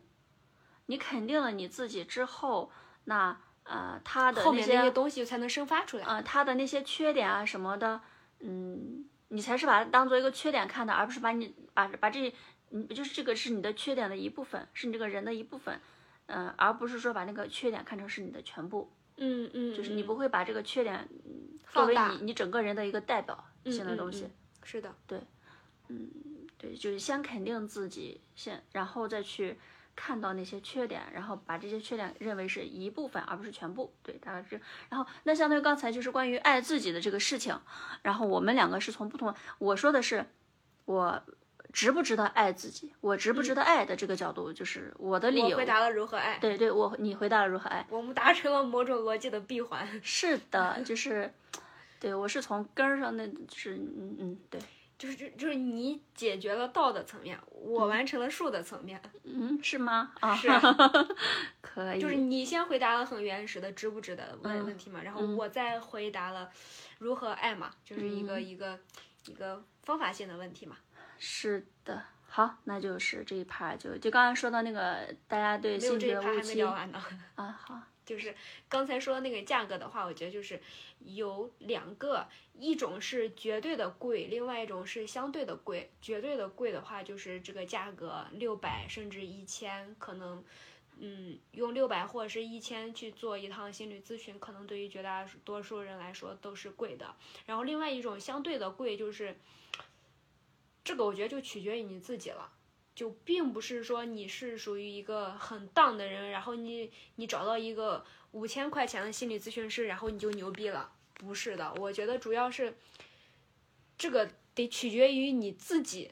能不能把这个东西，能不能把这个六百块钱价值去发挥出来。就是第一，就是你有没有足够了解自己，你是否足够的觉察自己，你知道自己有什么问题，然后你知道自己要大概去的方向，只是你可能缺少一些理论，缺少一些方向性的指引。就是你，当有一个心理咨询师出现到你面前的时候，你有没有能力提出一个足够好的问题？我觉得这个是要比一个六千，嗯，或者是六百、一千，或者是一个更贵的一个心理咨询师更重要的事儿。嗯，嗯，对，就是呃，可能你说的这个就对自己的呃认知的深浅层级会影响你跟咨询师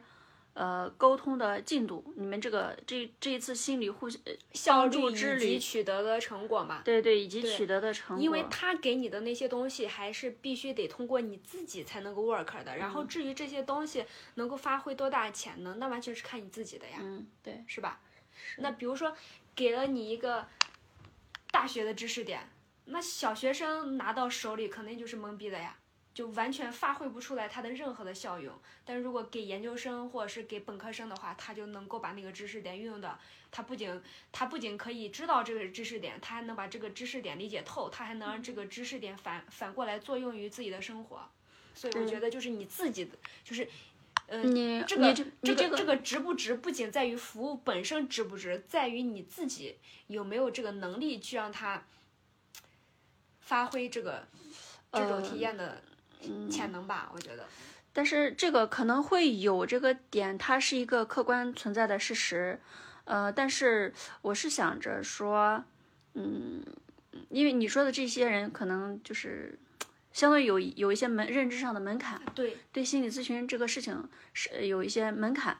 嗯，这个可能是一个客观事实，但是我想补充的一个点是说，呃，就是，嗯。就是对于普通人来说，就是可能没有那么高的自我认知的这种情况下，对对他需要具备的一个心态，就是一个想要去寻求帮助的这样一个心态。嗯就是这个是除了这个认知层面的，就是说可能像那种你没有达到那种认识，但是你只需要非常用你自己的方式有这个初衷，呃，就是你你只需要，嗯，就是说，嗯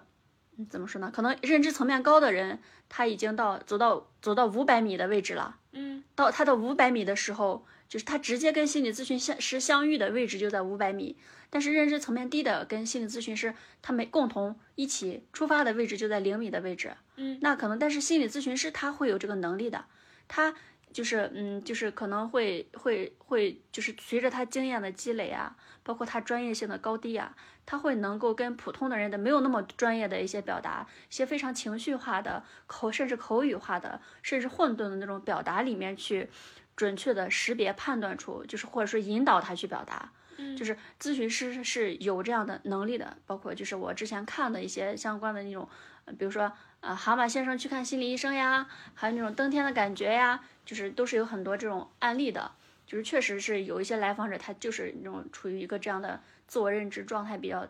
比较原始的混沌的状态，咨询师也是有能力去引导你的，但是但是对于这个状态，这个可能是呃是一方面是你自己不能改变的事实，另外一方面是心理咨询师的专业性可以帮你达到一个状态。嗯呃对，呃所以我就是在这个基础上，我想要去更加强调的是，是你自己首先你得有一个求助的一个心态，就是我想要变好，我想去付诸一个行动，我现在要去做这个事情了。嗯对，就是嗯，就是你认可这件事情，你你认可这个事情能对你引起到帮助。其次，你觉得你值得这个事情花花这些成本去做。然后再次，第三点就是说我愿意去寻求帮助。就很多人其实很执拗，嗯，就是他自己知道，对对，自己知道他抗拒向外界求助。嗯对，包括可能很多男性身上就是都不怎么向朋友去倾诉一些特别内心幽微的一些点的。嗯，对，这个可能是对，就是你你你你需要去示弱，人要去学会示弱，承认自己的脆弱。嗯对，这个是其实，嗯，就是说到这个点，我觉得可以引申一下，就是说，呃，刚才就说，呃，作为一个来访，做一个面对咨询这个事情，你可以有一个什么样的这三点心态是我们想给带给大家的，就是说是可能会之前你你的心态，你的那个心态是不一样的，就是这三点，我觉得是可能会有一些误区，想告诉大家的一个点吧。那由第三点引申出来的一个就是说，呃，就是敢于去求助，敢于去展示自己的脆弱。这个点呢，其实正好我前几天我就想听到听一个播客，就是说，呃，就是呃，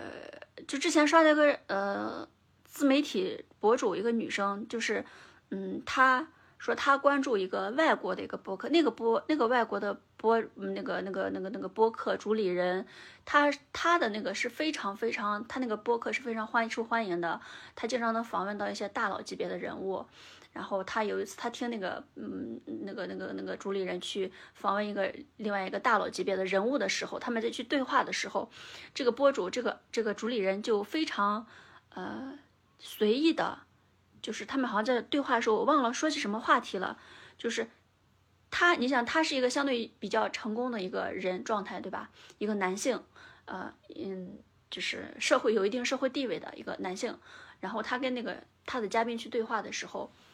这个画引子是啥忘了，但是他就很，他就直接在这个播客里面就说啊，我现在目前我跟我相处了好几十年的一个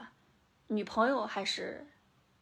妻子来着，就是现在要分手还是离婚了，嗯，我感到很焦虑。我对以后的生活非常的感到不确定性，我不知道我还能不能找到一个这样的人来，有没有这样的信心，还能不能找到这样一个，我还有没有这样的能力去跟一个人建立一个亲密关系？嗯，就是说他去把他当下那个生生活私非常私人的生活的一些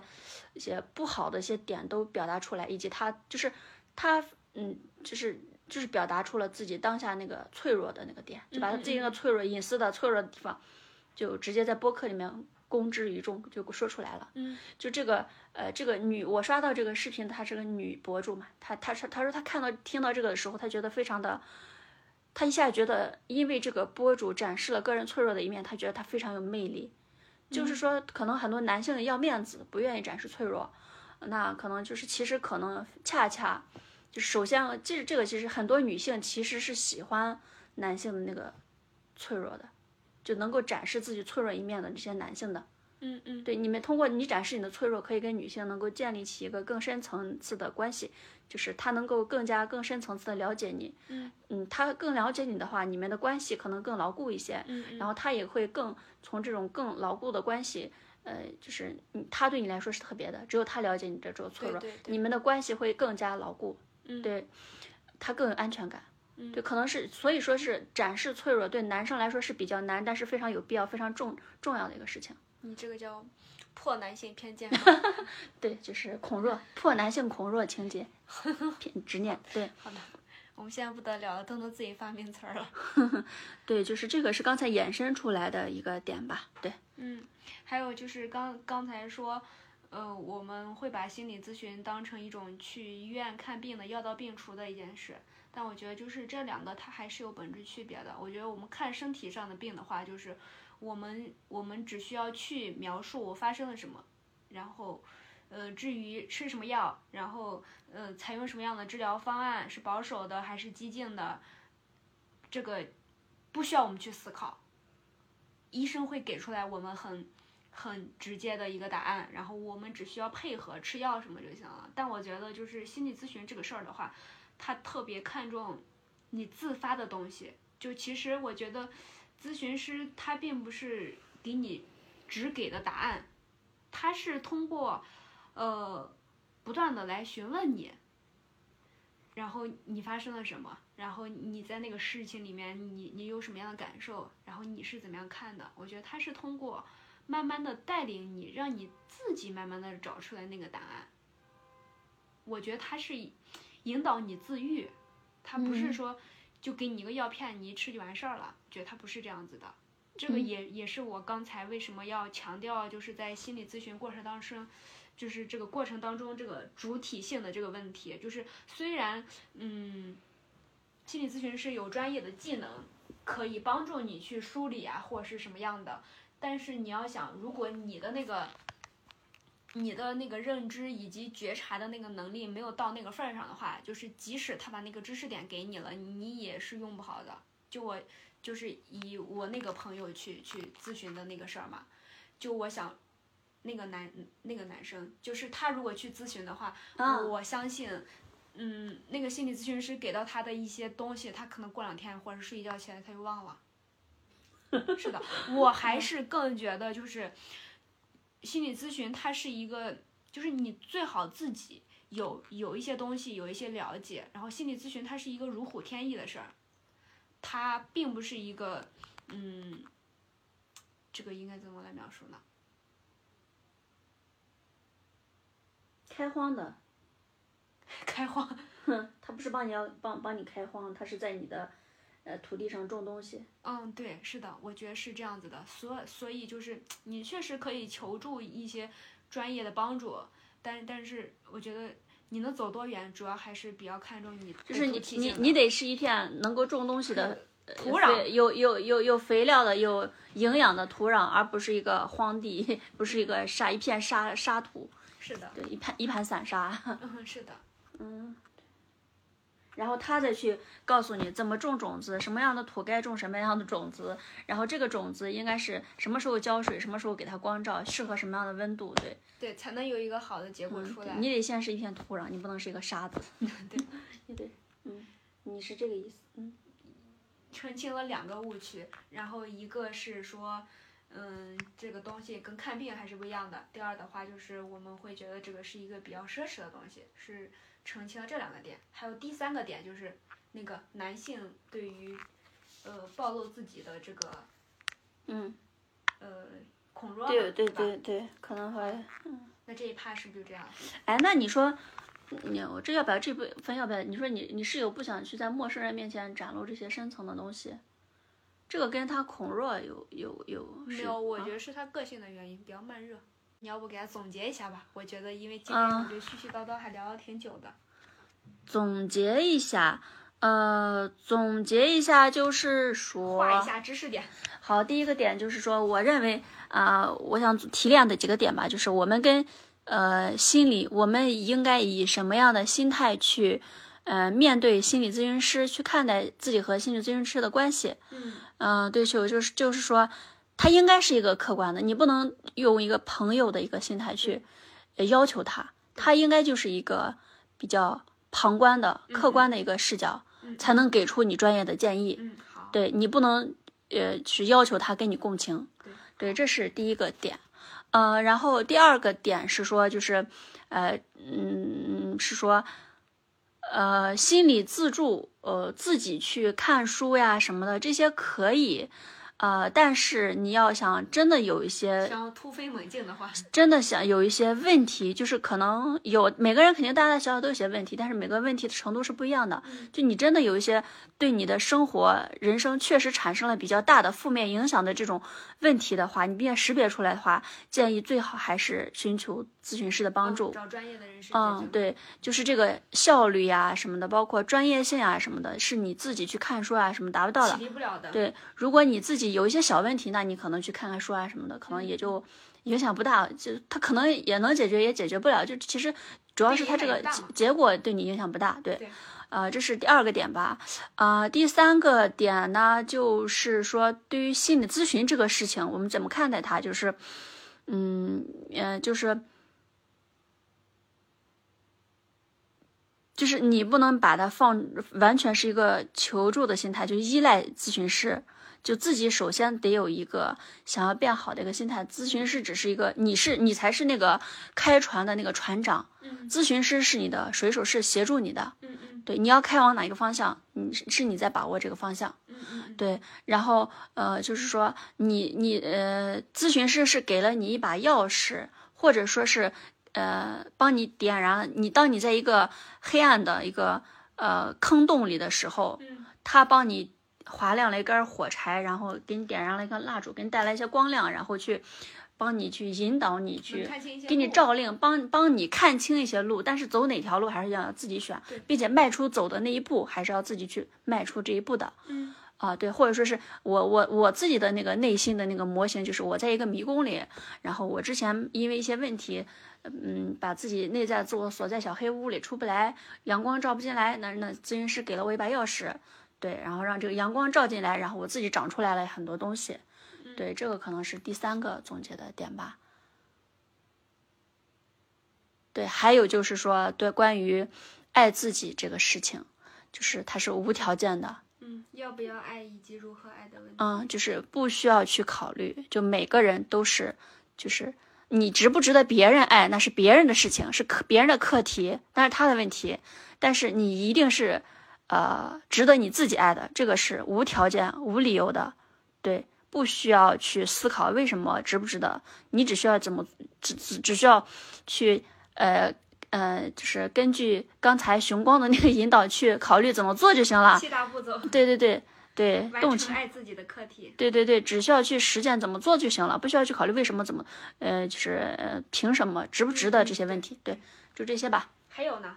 你刚才说的就是报复内在父母的这个问题啊，这些太具体了。啊不不不，我我意意思是你只把这些点带到就可以了。对对对，啊，那行吧，那就是过程当中我个人的一些收获吧，就是说可能，呃，这可能听众可能不会不一定会有这个问题吧，那我把这个说出来做一个参考，就是，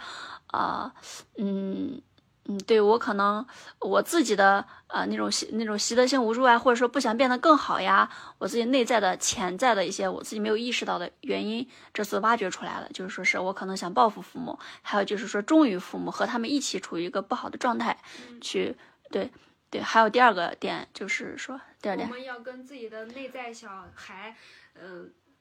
达成直接的和解，并嗯且也要跟、不对。嗯，通过跟自己内在小孩的连接来直接治愈自己，并且通过跟内在父母的和解来曲线救国的，也达成嗯治愈内在小孩的目的。嗯还有就是在这个过程当中，要避免让自己陷入受害者困境。对对对，嗯，就是说，呃，我们除了要治愈呃受伤的内在小孩，还要治愈受伤的内在父母，然后让内在父母得到治愈之后，内在的父母才能爱内在的小孩儿，对 它的效果才会更好。对，还有就是当你呃去开始正视自己曾经受过伤这个事情之后，嗯，要避免陷入受害者牢笼，对，走向滑向另外一个深渊那个那个陷阱里面去，嗯对。还有后面我们说的两个偏见嘛，一个就是，嗯，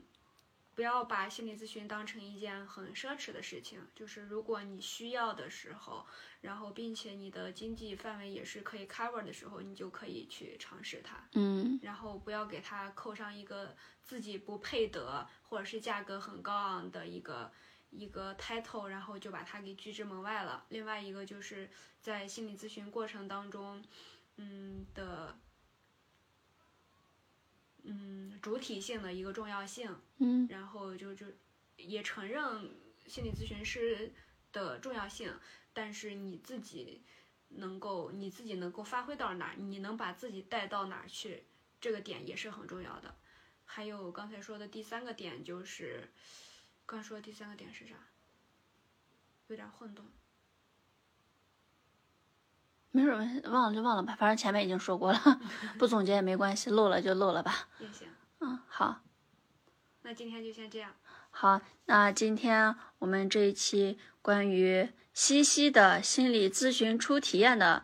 呃，就是话题就聊到这里。嗯，我自己感觉还挺满意的。好的，我也给好你点赞。好的，嗯好下期再见。不要好下期再见面对，到现在没告诉谁，那一夜其实